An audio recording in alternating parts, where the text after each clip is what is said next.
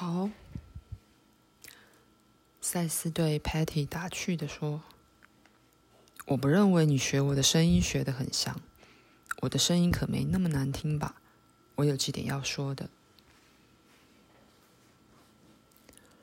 Alpha 状态是个门槛，是介于人格肉身取向的部分与内我之间的初步状态。”鲁伯常把他自己推过这状态，而到达更深的状态，而大致来说对他不甚熟悉。照他的特性，当他离开身体时，他也是这么做，几乎不在 Alpha 的门槛处停顿，而是由那儿起飞。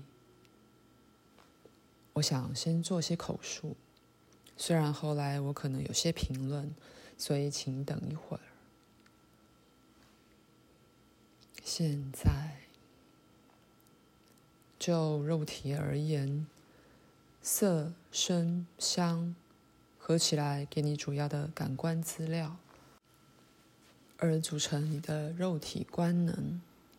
可是，在别的层面，这些是分开的，因而嗅味。有一个视觉上的实相，如你所知，视觉资料也可以用别的感官知觉来感知。象征可以聚合或分飞，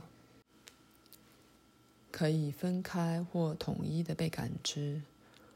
即因每件事对你而言有自己的象征，所以。你对他们有你独特的组合方式。这些象征可以用许多方式被转译或感知，例如像一一串音符，像几种感觉的组合，像一连串的意象。在意识的种种不同阶段，你会以不同的方式去感知象征。于是。整个多次元象征，在那些别的意识状态也有其实相，但在实相的其他层面也都是如此。你们好像以为你们的思想是秘密的一样，虽然到现在你该知道并非如此。例如，不止你的思想透过心电感应的沟通而明显易见。而且有时候，在你不知不觉中，它们也形成了你可称为假象的东西，就在你平常感知的物质范围之下或之上。因此，就好像你的思想以物体的样子出现在其他实相之内，它们本身是活的、有活力的。在别的系统里长出来，就如花或树在物质系统里好像无中生有的长出来一样。可以说，这些假象，然后在某些别的系统里被用为原料。它们是在你帮忙播种却不感知的实相里既有的自然现象创造的原料。以这样的方式来说的话，那么你的思想遵循着法则，他们的行为与活动也遵循法则。虽然你称你的思想是你自己的，但你们并不了解这些法则，于是他们被其他类的意识操纵，如同一直变化不已的自然现象，不与你相干。在这种系统内的固有意识，对这现象的起源并不知道，也不知你自己的实相。他们把他们感官所接受的证据认作实相，就如你们大多数人一样，他们不会想到这现象是源自他们自己的系统之外。好比说，如果我对我的读者做了同样的声明。我会被指控为是说，物质实相是宇宙的丢弃物所组成的，我并没有那样说，在刚提到的案例里也没有这样的暗示。在你们的系统里，你们直接参与物质实相的形成。你们的自然现象是个人、群众与集体的思想、感觉与情感之具体化。在这方面来说，你的系统比刚才说的那个要较富创造性。在另一方面，在这些其他系统之内，有个强大而革新的集体意识正在发展，在其中，个人的身份和本体感是保持了，但在个人之间容许有更大的内在活动，有一个大规模象征池的创造性交流，更方便由其中提取精神与心灵上的象征。即因如此，这些人更清楚地认知创造性形象与他们对大自然所感知资料之间的关联。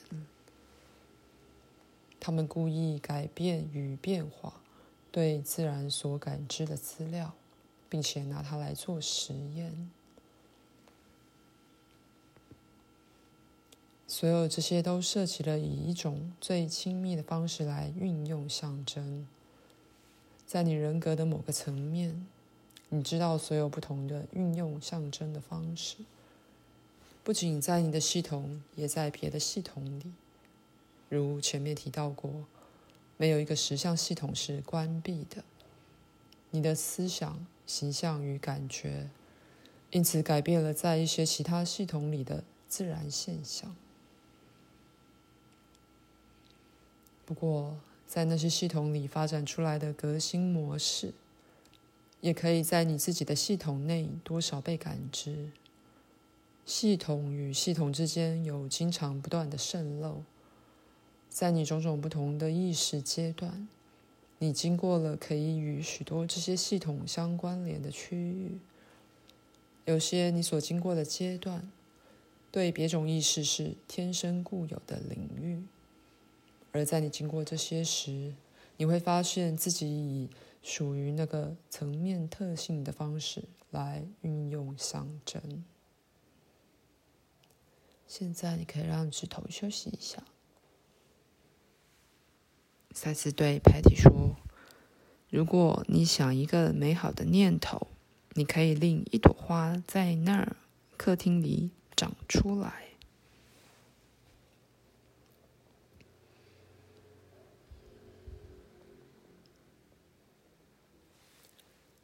现在，象征在其形式上应该是流动而变化不已的，而有些可能被用作局限原创性经验的窗子，因此成了欺瞒而非照亮启迪的方法。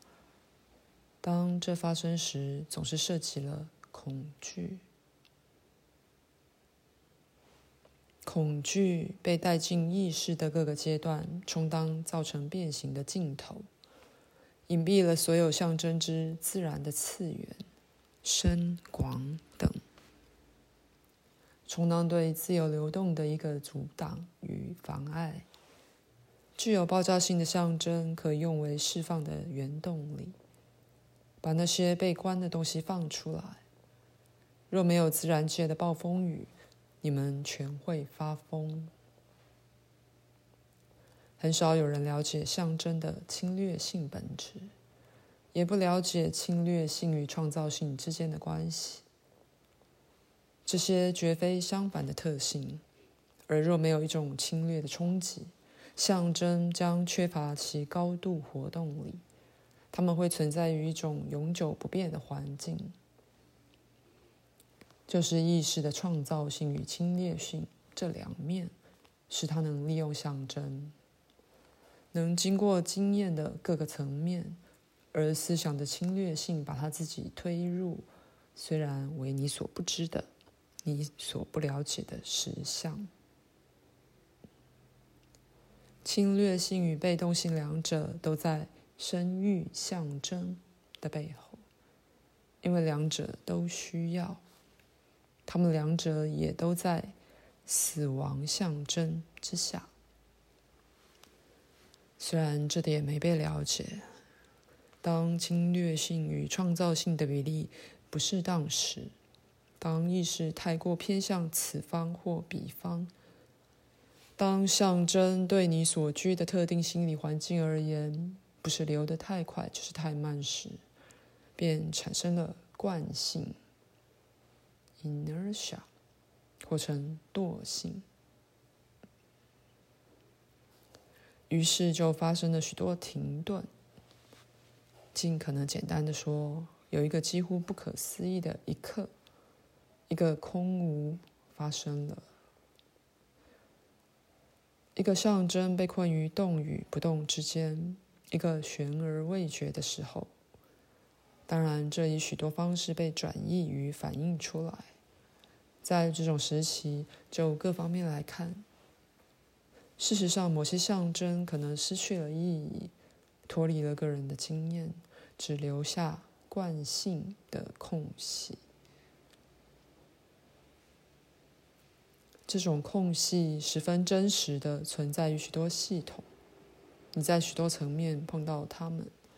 例如，你可能发现自己在经历一种意识状态，在其中似乎无事发生。没有心理的景致或可认识的象征发生，这些不仅在心理或心灵上存在，而且以空间来说，也存在如空白的区域。这空间最后可能会有新的象征填入。如果你感知够敏锐，有时你能捉到自己正遭到这样的实相状态。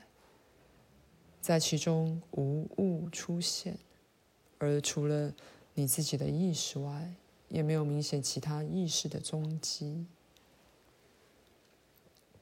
这种空白点可以被种下新的象征，而常被用作通道，经过它插入新的创造性概念与发明。因此，这些空隙被别人认出，而被看作黑暗的空间。他们也代表了对那些探索内在实相的心灵旅行者的无阻力区域。他们代表不拥挤的区域，但也是开放的通路，自身不活动而被动的等待着。有些象征也是这样被动的等着被催动。以你们的话来说，他们代表未来的经验。目前还潜伏着，因此这些惯性的空白点，到某个程度是具有创造性的，就在于这些其他的象征可能游进它们之内而被看到。现在你可以休息一下，我们会再回来。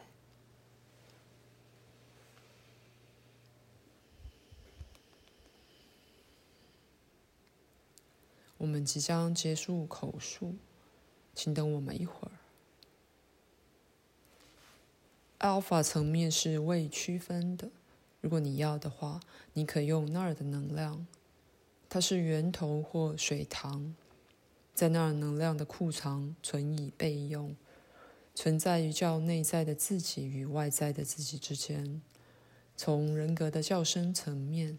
符号与预兆都进到这个区域里来，因为它处于这样的境地，它在操纵人体上又有些特别的用处。当你们正在学的时候，自发性在此是极端重要的。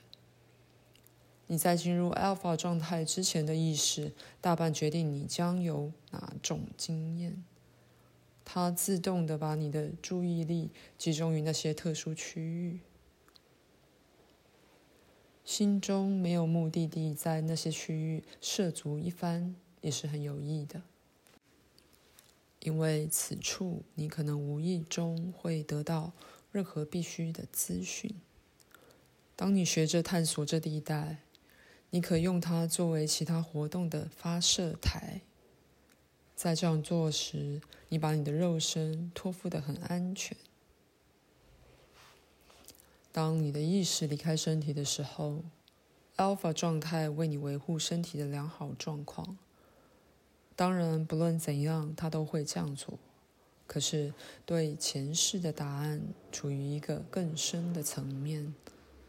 如果你想的话，可以从 Alpha 状态去调调看，看能不能钓到它。Patty 说：“只是随便的，就像丢一根线到水里那样，或者是可能。”或者是否可能给他一些指引？赛斯说：“你可以给予指引到某个程度，但必须从 Alpha 状态中寻求指引，从那些较深的层面里要求他，或者经过更多的训练，你也许可以亲自进入那些区域，那就更直接了。” Patty 说：“我能否只靠尝试这些不同的状态而发现我自己？”赛斯微笑的说：“你知道你能，否则你不会问我这个问题。”Patty 说：“那个回答很好。”